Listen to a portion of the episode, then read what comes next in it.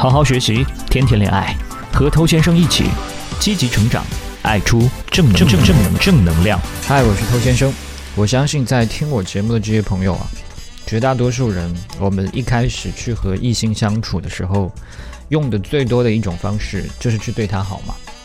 然后来发现这种方式，它可能收效并不是特别的理想，甚至让你在这段关系当中变得越来越被动。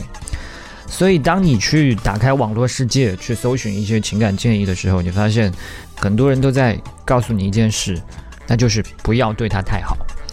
所以，不要对他太好，这个建议真的是靠谱的吗？那我的看法呢？我是觉得非常有问题，它不可以一概而论。因为所谓的对他好这件事情，如果你要认真分析的话，你会发现它有两种情况。一种情况呢，就是很多人最常见的讨好；那另外一种呢，就只是对他好。诶，这个听起来有区别吗？它还真的不一样。简单来说，讨好是什么？是为了让你喜欢我吗？那对你好呢？对你好，我只是希望你可以更好。所以这两件事情，它们的区别就在于，他们背后的这个心理是不同的。我们先来说讨好，你之所以会讨好，你往往是因为对自己不够自信，你担心自己不被人喜欢、不被人认可，所以总要小心翼翼的去把控好自己的行为，害怕被人看到自己的一些缺点不足，然后要努力的给人留下一个好印象。那另外一种不太讨好的对人好呢，它是相反的。他是自己有足够的自信跟安全感啊，对我自己很满意。我认为我自己有足够的能力，可以去帮助别人。我可以向其他人提供价值，向其他人提供价值这件事情对我而言，这是一件令自己快乐的生活的习惯。所以你发现吗？这两件事情好像从表面上看，诶，都是在对一个人好嘛，貌似好像是一件事嘛。但是这件事的背后出发点是完全不同的。习惯性去讨好的人呢，他是很容易迷失自己的。比方说，他很渴望对方可以喜欢自己，所以做出自己原本根本就不想做的事情。然后在讨好之后呢，他就会开始期待，哎，对方是不是也可以对我好，可以喜欢我？那如果对方没有给到我这些回应，那我就因此而难过、伤心、愤怒。你发现吗？迷失自己的人反倒更加在乎别人给自己的评价。或许我们可以这样去理解。你越在乎别人给你的评价跟回馈，你就越容易迷失自己。那如果你只是对人好，这个情况就不一样。你自己懂得爱你自己，你懂得照顾自己的情绪，你不会去选择太多的委屈和牺牲。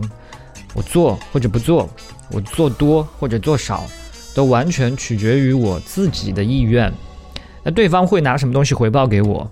他会不会给我某种回馈？这个不是考虑的重点。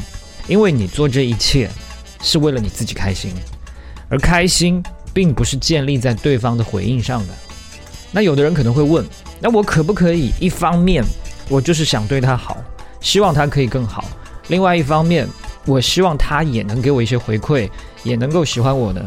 那这一点呢，我也要讲到。啊，在我们的现实当中，确实存在这种情况啊。我一方面就是想对他好，希望他可以更好；另外一方面，我也希望他可以喜欢我。所以它是具体的讨好跟对人好的这个占比有所不同罢了。那么讨好人有什么不对吗？我希望对方喜欢我，这有错吗？这当然也谈不上什么错啊。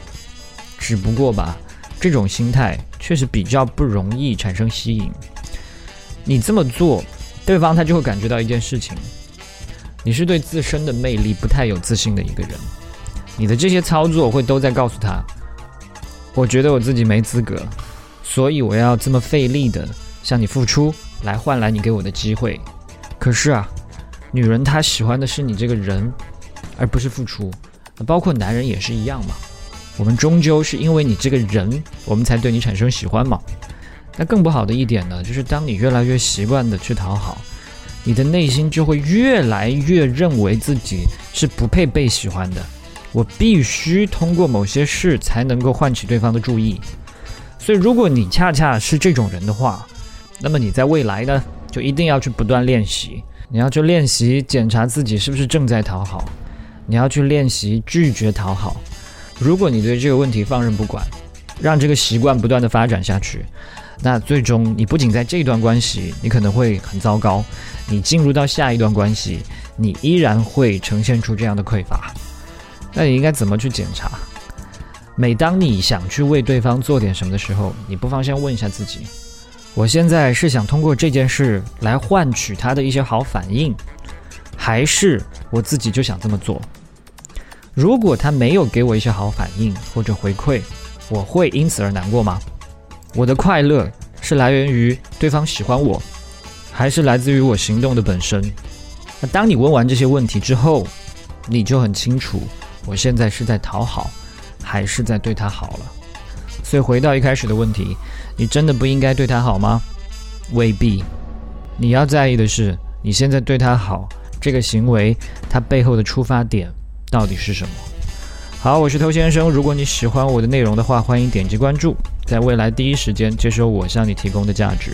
我们下回见。